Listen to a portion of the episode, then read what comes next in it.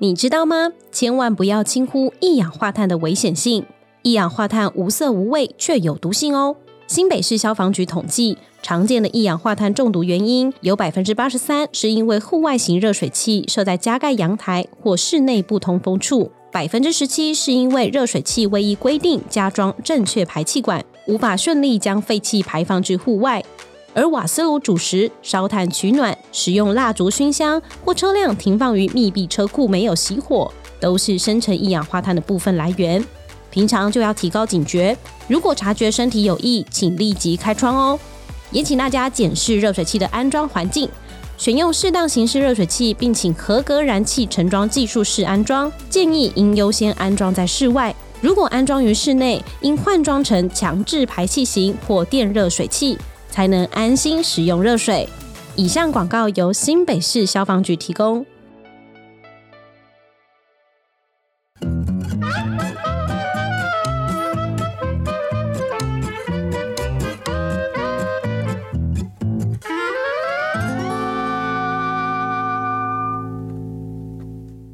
欢迎收听超直白心理学，我是小白。我们今天呢这一集又到了小白的读访时间，希望大家呢会喜欢小白我震惊的八百的访问哦。因为其实没有严志勇老师在场的话，我其实就没有捣乱的对象了，非常的伤心。然后叫他来，他又觉得说哦，你就自己访问就可以了咩？那今天这一集呢，我们很开心可以邀请到毕业于民传大学智商与工商心理学系，现职呢是全职整理师的 Q 宇老师。Hello，Q 老师您好。Hello，Q 老师，你的名字好可爱哦！因为我的名字里面长得很 Q，嗯，跟这个还真有关系。我是因为想要装可爱，所以就取了 Q 啊。鱼的话是因为我名字里面本来就有鱼啊，只是我改改成。就是动物这个鱼哦，那 Q 鱼老师呢，自己其实也是，因为我刚刚有提到说是名传心理系的学生嘛，所以想必对名传金城武应该很熟，对吗？略熟略熟的部分，你有上过他的课？有，我们呃，志荣老师这个是必修哦。那老师人怎么样？老师人非常好，又非常的 帅。因为你现在他的节目，所以不能乱讲话。哎，没有错，要谨言慎行，要谨言慎行。好，因为终于有老师的学生来到现场了，非常的开心。那 Q 宇老师呢，他的职业也很特别，刚有提到说是全职整理师嘛，请 Q 宇先来跟听众朋友们介绍一下整理师这到底是怎么样的一个职业呢？呃，这个职业其实，在台湾算。你说它很新吗？其实也没有到很新，其实已经大概最资深的整理师，其实已经也从业十年左右了。那我们的话呢，其实针对主要的是空间问题，然后去帮他做一些调整，像是说，例如说动线的调整，或者是说他如果想要减量一些物品，那我们也可以协助说，哎，就是跟跟他讨论说什么东西你可能是可以减量的，因为像说其实空间会乱，我们觉得其实跟心理的混乱是有一定程度的关系的。嗯对，那我们就是借由说实际上的。呃，你视觉上可以看得到的画面的改变，就是例如说动线啊，然后物品有减量，然后一些美化，对，这样的话，其实你的空间整理好之后，其实我觉得你的心理同时也被梳理到了，然后又变得舒坦，这样。所以就是前一阵子很夯的断舍离三个字，对不对？嗯，断舍离就是整理其中的一个概念。嗯，对。那整理的这个范围比较广。因为我听说过整理，它不只是整理物品嘛。你刚刚有提到，他可能整理他自己的人际关系，然后整理他自己的思绪啊，或者是他人生的规划等等。对，我觉得那都算是整理啊。只是我们的话，当然是比较偏向说，可能是视觉上可以看到的。但当然，另外我们其实还有进行数位整理，因为像说，其实也有曾经有委托人，他们是请我们说，哎，他的电子。嗯，就是电脑里面的资料其实是蛮混乱。他希望说，我们跟他分享说，怎么样可以建立一个比较有用的秩序。这样，那 Q 宇老师是怎么样从心理系毕业之后，想说开始做整理师这一行呢？是你自己有接触到什么样的故事，然后你自己本身就非常的爱整理吗？还是？好，其实我自己觉得我的故事。就是我们还有很多其他整理师的同行，他们其实都说他们因为一本书被启发。哦，因为我不知道你们有没有听过那个近藤麻里惠，就是一个怦然心动的人生整理魔法。有，之前 Netflix 是不是有他的影片？对对，没错，有他的影片。啊，我最刚开始其实我是大概大三的时候在学校图书馆借到了这本书。嗯，然后看了这本书之后，就是哦，还真的有人就是。就用收纳整理这件事情当成一个职业。当时是对于这个职业就觉得说，哎、好像蛮有兴趣的。那嗯会觉得说，哎、以后说不定有机会发展。但等到我真的大学毕业之后，其实是台湾已经有这个市场了，嗯就开始有公司行号啊，或者说有一些个体户的整理师，他们其实开始开了整理师的培训课。对，然后我就刚好就诶看到，然后我就想，嗯，好像是个机会，可以趁这个时候就踏入。对，然后所以我就去上整理师的培训课，嗯然后之后也就开始做整理师的工作。但我也不是一刚开始就立刻当全职，因为我觉得就是接案工作多少大家都会对于呃薪水到底稳不稳定，然后就是这到底可不可以发展感到害怕。对，对，所以我刚开始的话，其实我是兼职。那兼职的话，就是哦，我平日的时候是在公家机关当约雇人员。嗯，对，最刚开始的时候，然后假日的时候就兼职接案。嗯，对，然后等到差不多是应该是二零二零年三月的时候，就是呃公家机关约雇人员那边就离职，然后之后就开始全职当整理师。是因为兼职薪水已经超过全职薪水的时候，你就想说，哎、这可以很稳定，你就干脆当全职。对，差不多是这样。因为我们现在其实是一个团队，那那时候团队的伙伴他是跟我讲说，哎、他希望说我可以离职，我们就两个人全心打拼。嗯，对他希望我赶快去帮他，因为他说他那边已经快要忙不过来了。这么多人需要被整理哦。其实我发现是诶、嘿，为什么？那你自己本身就很会整理自己吗？嗯，其实最刚开始应该说我，你说我很会整理吗？我也觉得还好。最刚开始我觉得还好，我但是我对这方面真的有兴趣，因为以前我不知道你们听过个说法，就是什么考试之前呐、有时候你读书读一读的时候，你会突然觉得说啊，房间好乱哦，那不然来整理一下房间吧。我是假日的时候会特别这样觉得，然后会觉得整理完之后心情很好。嗯，然后我很喜欢堆，就是喜欢大概比如说两个月、三个月看到很乱的时候再来整理，那种成就感会特别好。哦，你会觉得说很有那个差 before after 的差异感，这样对。好，因为我自己的话是当初就是后来看到了一些就是网络文章还是什么，他们就说，哎、有一些人是有这种状况，就是你心情烦闷的时候，因为嗯考试之前尤其心情烦闷，因为觉得啊读不下书，或者说啊好像已经预期这次可可能也考试还是会考不好，嗯类似像这样。然后那时候就想说啊，不然我们做一些其他有成效的事情。好，那有成效的事情是什么？本来把一个乱乱的房间弄得整齐一点。对，那我当时好像是从那个时候可能会三不五时，就是去搜寻说哦，如何整理房间，怎么收纳衣服，类似像这样。嗯，对，但等到我之后，我真的看了那个金藤马里会的这本书之后，我是真的有大丢东西，而且那大丢东西是有些东西我明明就知道不会再用，但是我是个非常念旧、非常惜物的人。嗯那我那时候就觉得说，哎、好像真的再放再久都不会用、哎、嗯那我就那时候就开始大丢东西之后，有了那个成效，开始觉得说，哎、好像这件事情减物这件事情其实是真的可行的。嗯，对，但是就是借由一些，就是嗯，可能需要一些时间，让你觉得说，哦，那个东西好像不是那么重要，那你就可以有效的就把它淘汰、断舍离掉，这样。嗯，你刚刚有提到说你也是个念旧的人，因为其实我也是，就是我很会把以前某任的 一些小东西，对对对 一些东西，然后就变成一个箱子。这时候严志勇老师就会说，小白呢，就是请支援收银，有很多男朋友啊，没有没有，其实还好，真的还好。但是就是我因为念旧的关系，有一些都会放成一个箱子一个箱子。就好像遗物整理师，一盒一盒，他们他们专属的一个盒子那种 一。盒一盒，然后再把它塞在衣柜的某个地方。嗯对啊，你也没有特别去整理，因为有些东西可能就是属于那一任的回忆。嗯，那像这样子的话，以你自己做这个行业，你觉得哪些人最需要整理师？因为你自己是一个嗯算是兴趣嘛，然后也会觉得有成就感。对，那到底在市面上这些 就是源源不绝的需要被整理的人，他们的状态是什么呢？因为网络上不是有之前讲说，其实桌子比较乱的人，他比较聪明嗯之类的这种。因果研究，嗯对，还有一些讲说什么，呃，不会整理，其实他是因为念旧，不想要去随意的丢东西。你自己觉得呢？他们的状态是什么？嗯，应该说，如果叫我归类说是怎样的人需要被整理的话，我自己归类的话大概三项。嗯首先第一个是没有时间，那他可能就是因为，例如说。呃，假设是妈妈好了，对，那他可能就是哦忙着顾小孩，或者说如果他也有工作，他忙还要忙工作，嗯对，那没有时间是其中一个。然后再来的话呢，我觉得他可能是没有方法，嗯类似像说就是他其实知道这里该整理，但是他又不知道从何下手去决定说，哎，例如说衣服该怎么样折才是对他来说以后是可以好维持的。对，对，类似像这样，他没有一些技巧。对，然后第三个呢，我觉得最重要的是他可能是没有心力，没有心力比较像是说就是呃，如果是跟公婆一起住好了，嗯那你自己的东西都整理的很好，没错，可是公婆的东西你可以动吗？可能不行不行。对，那这种状况下，你就会觉得说啊，家里好乱了，可是你又没有那个身份去处理，然后可能他儿子又不处理，嗯那你就会觉得哦，那我要怎么办呢？那你就会觉得很烦嘛。嗯，对，那我觉得说主要需要整理的人应该是这三项，就是没有时间、没有方法跟没有心力的人。哦，所以他其实并不是不想整理，他是嗯因为没有这上面这三项。不用讲公婆了，我妈自己就是这样的人。哎我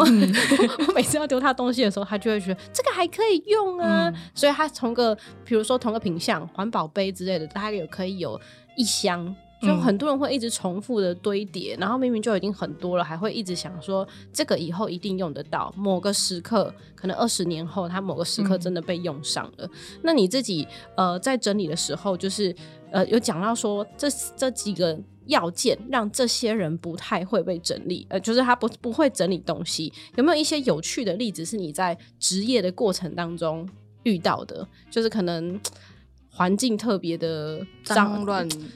好像不能讲脏，对不对？要讲乱，环境嗯特别的乱，会找我们的可能真的主要是乱乱对。对但是你如果说，哎、我最有印象的，因为我们其实现在就是，呃，我们是一个团队，然后我们团队的话，其实跟平台配合嘛，呃，就是平台那时候跟一个社服机构，嗯就我们会跟一些社服机构合作，是独居老人之类的吗？就就对，大大概是这一类的。嗯对，那那时候印象蛮深刻的是，我们那一次的那个社服的案件啊，那这个的话，她是呃一个国小六年级的女生，然后她嗯是跟阿公阿妈一起住。对，但是他们其实光我们去到那里之后，我们就发现说，那居住的环境其实是蛮不好的，就是像是说，呃，而且我们去的那天好像还刚好还要下雨，就阴暗潮湿，对，阴暗潮湿，然后他们的当然建材什么之类的也不是到很好，对。对，我会觉得说那整个环境就是灰灰旧旧、暗暗的这样，嗯。对，然后再加上就是我觉得呃长辈当然更容易，或者说如如果以说他们是社服机构的话，通常你会觉得说，诶，可能是比较需要被帮助的。那他们的话，当然物资有缺乏的话，他们可能更会觉得说每一样东西应该都有可以用的嗯利用价值，嗯对，所以他们就是满屋子就是算囤积这样，完全跟我妈一样。就是东西真的蛮多的，嗯对。然后他的那个状况是，因为我们就是希望，呃，那一次的案件，他主要是希望我们说，就是帮这个国小六年级的这个女生，帮她弄一个比较舒适的房间。那因为那时候还有跟就是呃一些知知名的家具家具之类的合作，那他们会赞助一些品相。嗯，对，然后那时候我们就跟他讲说，哎、就是其实这个空间，我们有找到一个比较适合的空间。那那边的话，就是我们要把散落在地上的东西整理过后之后呢，帮他采购一些合适的收纳用品，让这个房间真的是可以睡觉、可以读书，然后放衣服啊，什么东西都要完成就对了。哎、所以他们其实只是因为没有收纳的东西，对不对？所以才会看起来如此的凌乱。我觉得还有就是他们对于物品东西要不要留的那个观念也有问也有差别，就是就像我们说，哎、我们比较习物的话，那可能就觉得说，哦，那这个这可以用，这个可以用啊，这个以后会用到吧，就是类似像这样。对，那所以其实我们那时候就是跟这个国小六年级的妹妹，我们就跟她讨论说，哎、那像说你现在这边，例如说我们以衣服举例好了，我们就问她说，哪些衣服是不是有一些太小了？对，对，就是他可能对他来说已经是穿不下，那这种是不是就可以不要了？然后再就是哦，如果这种比较有污渍啊，或者是说这个已经什么领口松掉了这种的话，那这种就可以淘汰。嗯，对，我们跟他讨论说，就是物品的筛选的条件是什么，那他让他去做判断。那同时我们跟他讲说，那你衣服要怎么分类？因为衣服光我们可能分上衣、外套。裤子，然后或者说袜子啊、内衣裤之类的这种这种东西的话，我们帮他把它类别分好之后，嗯然后帮他找，例如说看是用衣架挂起来，还是说不同的抽屉，然后帮他分类。例如说这一个抽屉就是都放裤子，另外这个抽屉都是放袜子，类似像这样子，就是帮他把东西做一个大的分类之后呢，以后他只要去那一个那个抽屉，去那一个衣架，就可以找到他所需要的东西。嗯，对，所以我们就是要跟他分享这些，然后还有当然就是采购收纳用品，因为东西在地上，基本上就是因为除了东西可能不知道东西要不要之外，再就是没有收纳用品，所以它哦当然就会在地上。哦、所以那个是你印象最深刻的吗？因为印象最深刻的最主要的原因是因为，呃，他们其实我是说他们是社服单位的案子嘛，那他们的环境其实那他们有就是有蛮多的物资，可是。呃，物资的量是很多，啊然后物资又通常比较偏向是米面，就是食物类，重复的东西很多。对，重复的东西很多，然后再加上，因为我刚刚说米面嘛，那他们那里又潮湿，所以他们那边其实有蛮多可怕的生物。哇，对我们那一天，我跟另外一个伙伴，我们一起去到那个地方，就是呃，我们已经大概先规划好之后，然后是小六的这个妹妹，她跟社服单位的人他们去采购他们学校的收纳用品，嗯，然后剩下我跟我的伙伴，我们就是继续在那边想要说，哎，先把一些东西先清出来。对，那我们在清的过程中，我们就看开始看到一些 可怕的生物。原来是这样。对，开始看，然后可怕生物一跑出来之后，因为其实我们两个都蛮怕的。嗯，对，然后我们就问现场尖叫声不断。对，然后我们就问阿妈说：“阿妈，那个家里有杀虫剂吗？”然后阿妈就去拿给我们，然后我们就喷，然后一开始喷之后开始不得了了，哇，就是就就是开始出来涌出来。对，因为我是说那边都是米面啊，就是那种食物类，然后它可能就是你要长期就是一箱一箱这样子压垮之后，其实它很多的。就是有破掉，那破掉的话，就是虫它们就会跑进去。那这样大概整理多久？呃，我们那一次大概是六个小时左右，也是蛮快的耶。因为很多人好像一天会整理不完呢，会觉得没有头绪，所以没有办法那么快速整理好。诶，他们那个空间其实算还好，就是是一个小空间。它最早就是我们帮他，他因为他其实分类，其实那个妹妹我们跟他讲完之后，他其实也哦蛮有概念，他知道说什么东西应该怎么用。嗯，对，然后再就是等采购的东西来。对，那我们只是。在那段期间，就他们去采购那段期间，我们就是想说，哎，其他地方也可以再稍微再调整一下。但是殊不知就碰到一个潘朵拉的盒子，它就突然满出东西就满出来了，很恐怖。对，所以我们两个真的是太害怕了。嗯，那今天请到 Q 老师也这个给大家一个福利，就是说你直接跟大家分享说，要什么几个实用的小举例，是让大家自己在自家整理很好用的技巧。刚刚有提到说。分类跟收纳用品的选择其实很重要嘛。那我们如果自己在家里的话，假设现在还不需要用到整理师出现，可能只是稍微有一点凌乱的话，你建议大家有哪些实用的小技巧？嗯，小技巧的话，我觉得说就是可以的话，你应该是尽量让一些平台，就例如说桌子、椅子，嗯，就是这种。理论上应该要净空的空间，哎，很难呢。像我的椅子都拿来放衣服吗？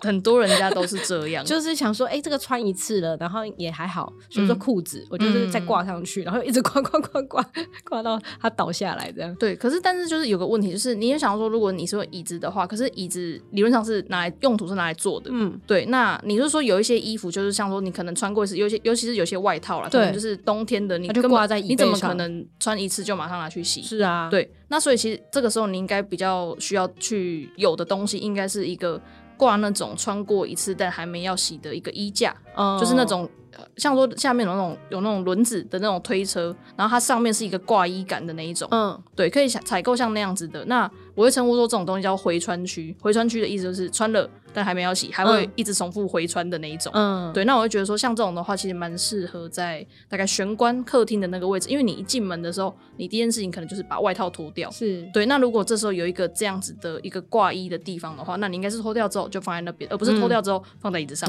对对对，要让它去到该去的地方。对。哦，那第二个呢？还有没有？那我先问小白，那小白有没有特别觉得说，如果一自家的话，什么整理的困扰？我的话就是。我的桌子会有很多的保养品，那虽然我有一个小柜子在旁边，但是就是我用完之后可能会就是先把它拿出来，在这个比较大的平台嘛，然后使用完之后再一个一个塞进去。可是久而久之，你就觉得这样拿来拿去超麻烦，你会觉得说它它就干脆放在外面比较快。哎，对对对，就像棉被，呃，晚上就会再睡啦，为什么要折这种概念？哦，所以你就会久而久之就变成说桌面就会有一个区域是拿来用。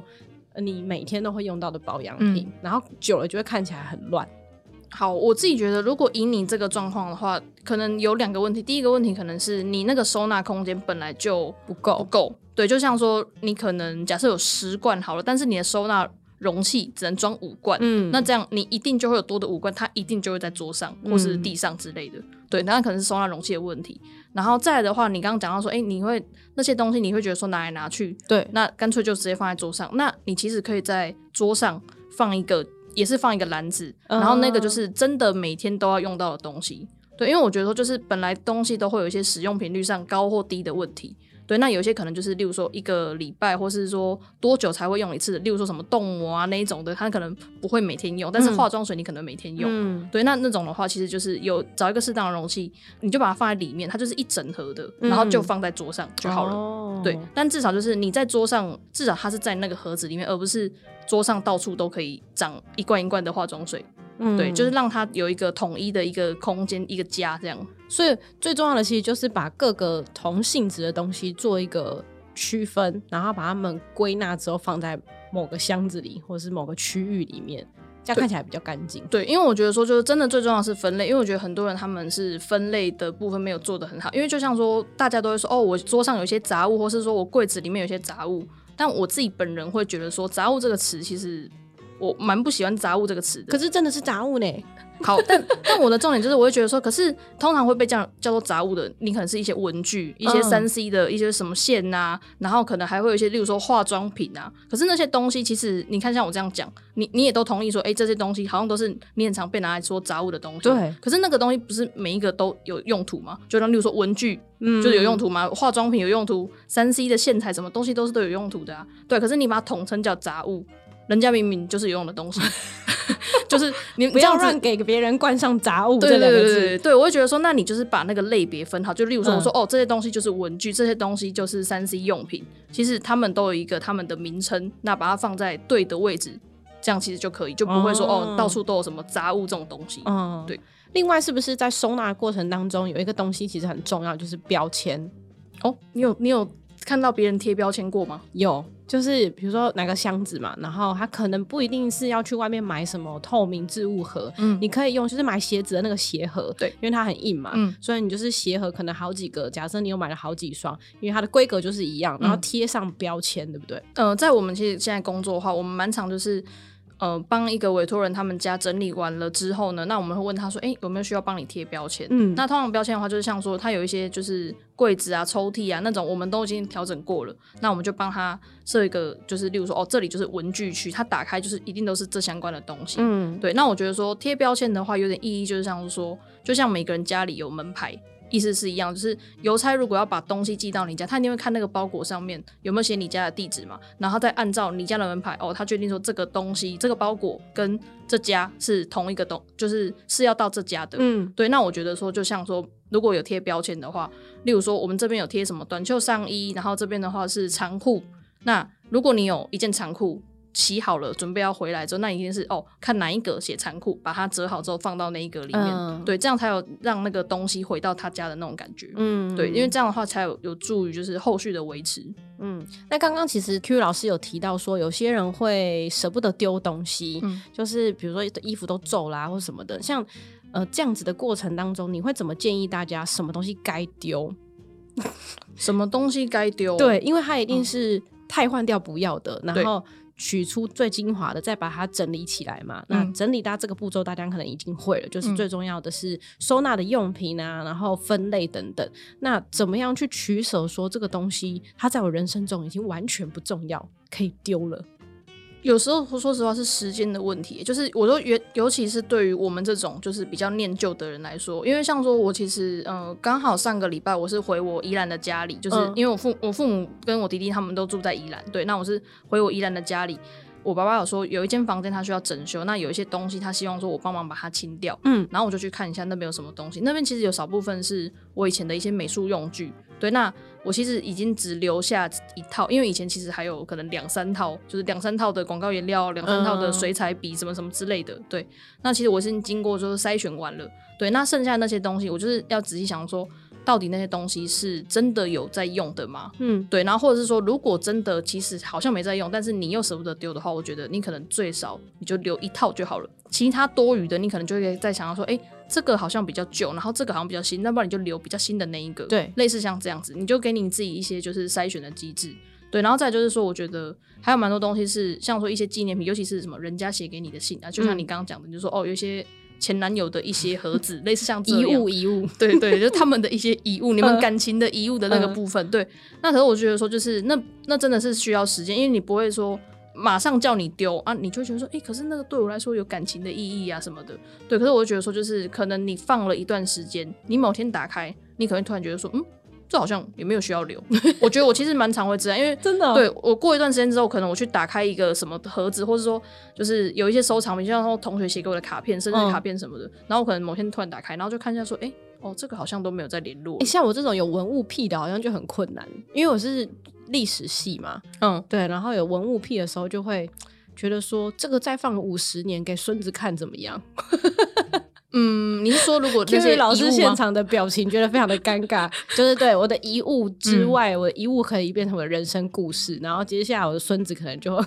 你说哦，你就是可以就是呃，以后有孙子的时候，你打开说哦，以前那个什么。阿嬷的古董、嗯，阿欸阿妈以前跟这个男生怎样，怎然后说哦，然后你们感情好，去哪里玩，这是像这样之吗？类的啊，嗯，我觉得如果你是有真的打算这样子做，你觉得这件事情是值得分享的话，我觉得是可以留。啊对，但是有些东西是，说实话，你自己也会觉得说，哦，那是黑历史。那黑历史的，你干嘛不直接在你可以决定说那个东西可以淘汰掉的时候，就赶快淘汰掉了呢？也是，对，因为像说有时候你，例如说有些拍到一些丑照，或者嗯说一些。呃，因为像说我自己觉得说，我每年的那个写字的笔记应该是有越来越进步，就是会越写越好看。那有些时候我看到什么以前的作品，或者说以前的一些写的信，我就想说，呃，这个这字是什么东西？就把它烧了。对，然后我觉得说，哦，不行不行，是赶快赶快，趁现在知道它有找到它，赶快把它回收。我觉得就是赶快消灭黑历史啊！我反而是，嗯所以我就说真的需要时间，因为你以前就觉得这个很棒啊，但现在就觉得呃不要，赶快丢掉。所以大家也不要着急啦，反正有些东西就是需要时间。对时间一久了，你可能放个一年之后，你就觉得它不需要了。对啊，因为我觉得嗯就是，其实如果你是家里是有空间让你放这些比较呃真的偏纪念品的东西，我觉得是 OK。那如果你是空间已经很窄了。然后这些东西你又占大多数的话，那我觉得你这时候就要好好想说，那你到底重要的是空间，还是重要的是那些、这是些回忆？真的。嗯，对不然如果你真的还是很想留的话，请你换一个比较大的空间。对我，我有时候也会跟我的委托人讲我说，我说，嗯、我觉得如果以你们就是。因为像我之前有个委托人，他是一家四口，嗯那我会觉得说，诶，他们那个只有两房，而且他们的主卧室那间是放不下衣柜的、哦，嗯所以他的衣柜是在另外一间房间，然后那个房间是一个上下铺，它是下铺是衣柜，嗯，但是那个下铺那衣柜要放他们一家四口的衣服、诶，哇，我觉得完全不行、诶，那个连那连妈妈一个人的衣服都放不了了。妈妈你衣服太多了啦。可是我觉得那个空间对他们来说真的太小了。对嗯嗯嗯，那像他这样的话，我其实是真的会蛮认真跟他讲说，我觉得你需要搬家，换到一个大一点的空间。对，但我也曾经有遇过有个委托人是，他们好像只有母女俩吧。嗯，然后就说你这里很大欸，我说你要不要换小一点的房子？我也有讲过这样，他就说哦，我就是喜欢因为空大的话，大他就会觉得反正就是再继续堆啊，没关系，还有地方走路。哦。不过我那个委托人是他东西很少，很多格子、很多抽屉呀、什么很多柜子打开都是空的，因为我们帮他整理好，但都是空的。嗯，对，因为就是同类型的东西已经集中了，但是还有很多很多空的收纳用收纳空间。所以它其实不会归类，它是有很多收纳空间，但它是不会归类的那一种。诶，没有，我是觉得说他的他想要的是他就是喜欢看起来空空的样子。哦对，那他东西是真的是蛮少的。啊，嗯我帮他做的话，就是说一些些微的调整，例如说，哦，哪些东西放到哪里，让他比较好取用。嗯，对，让他后续维持是方便的。对，但是我是说他家空到，我跟他讲说，你你要不要换 小你要不要换小一点？对我说，好像不需要这么 大的空间。我觉得哦，这样好像有点浪费。嗯，对。总之就是希望大家都可以找到自己的方法呢，把自己的物品，然后或是人生回忆稍微的整理一下。嗯那如果这个有问题的话，其实都可以来找 Q 宇老师。最后，我想要再请教 Q 宇老师一个问题，就是既然你现在你在从事整理师这个全职的行业，对那要是有听众朋友也是觉得，哎、这个行业还蛮有趣的，想要来尝试，你会建议他用什么样的方式，然后跟你走一样的路？嗯，现在其实坊间就是有蛮多不同的整理师的培训课，那我会觉得说，你可以先评估一下，说，哎、你想要。呃，因为应该说，我说因为有很多老师嘛，那你可以先去看看这个老师的一些粉丝专业啊，或者说他的网站，嗯你看一下说这个老师的风格或者他的作品你是不是喜欢的，然后再决定说你想要上谁的课。然后你上完课之后呢，我会觉得说你可以先，例如说你先整理自己家，然后拍一些 before after 的成果照片，嗯嗯然后呢再来慢慢，例如说亲友家，或者是说一些朋友，对你先有一些作品集之后。然后再慢慢就可以看说，诶，有没有那个机会是可以跟一些其他的团队合作，或者说有没有办法有一些老师有开一些实习？嗯对我觉得说可以就是慢慢踏入这行。嗯，对，因为像我当初其实我们是呃上了培训课之后，老师也不会给你案子，老师只是教你如何从事这行。对，但是我们能够做的事情就是说，先把自己的一些经验啊、一些技巧先练起来，然后嗯。练了之后呢，慢慢可能会有一些陌生的客户，他会累积作品集，对，，然后他看到说，哦，你好像有这个实力，嗯，对，那他可能就会说，哎，那有没有办法就是找呃找你找你去帮他家帮他这样，对，那慢慢的话这样哦，可能名声就会打出去了。嗯，对，我觉得是这样。是蛮酷的，因为以前没有这样的一个职业，也不知道说原来整理可以赚钱。就是广大的家庭主妇们跟妈妈们，你们以前都赚了很多钱。对，因为我觉得其实真的会会这个的话，你其实哦省蛮多的。就像说，啊我觉得其实就跟清洁一样，因为以前的话，清洁好像也是就是大家都觉得说长，尤其是长辈可能都会觉得说啊，这个不是自己来就好了嘛，嗯就对啊，清洁啊、整理啊，都觉得说都自己来。可是现在其实清洁人员，你请清洁人员去终点打扫的话，其实也很多啊。是啊，对，但所以说其实都是都是商机，而且就是每一行都有自己的专业。嗯，毕竟现在是个分工的时代。对，好，那最后呢，我们也让大家知道一下 Q 宇老师他自己有一个网页，也请 Q 宇老师跟大家分享。就是如果我们有还有其他啊，比如说想要请你帮忙整理呀、或者是有些资讯性的东西，我们是不是可以在网络上搜寻你的网页？嗯，可以的。呃，我的话，其实你就是打 Q 宇老师啊、如果你要更完整，你打 Q 宇老师绿生活收纳整理术。其实你可以看到我有 Facebook 的粉丝专业，然后我有一个自己的官网，然后同时我有 IG，嗯，我其实还有一个 YouTube 频道，但有是非常佛系的在经营，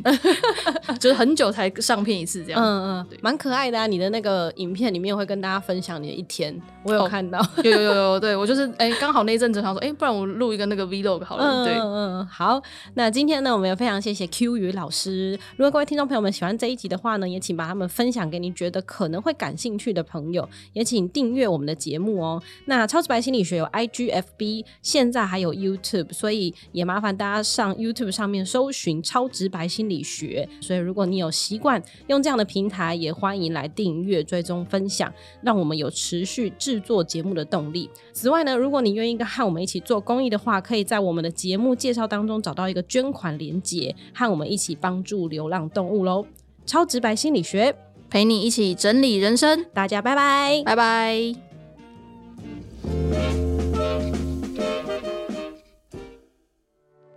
你知道吗？千万不要轻忽一氧化碳的危险性。一氧化碳无色无味，却有毒性哦。新北市消防局统计，常见的一氧化碳中毒原因有百分之八十三是因为户外型热水器设在加盖阳台或室内不通风处，百分之十七是因为热水器未依规定加装正确排气管，无法顺利将废气排放至户外。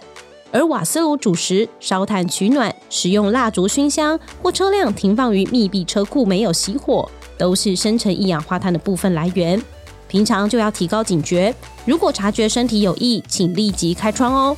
也请大家检视热水器的安装环境，选用适当形式热水器，并请合格燃气承装技术室安装。建议应优先安装在室外。如果安装于室内，应换装成强制排气型或电热水器，才能安心使用热水。以上广告由新北市消防局提供。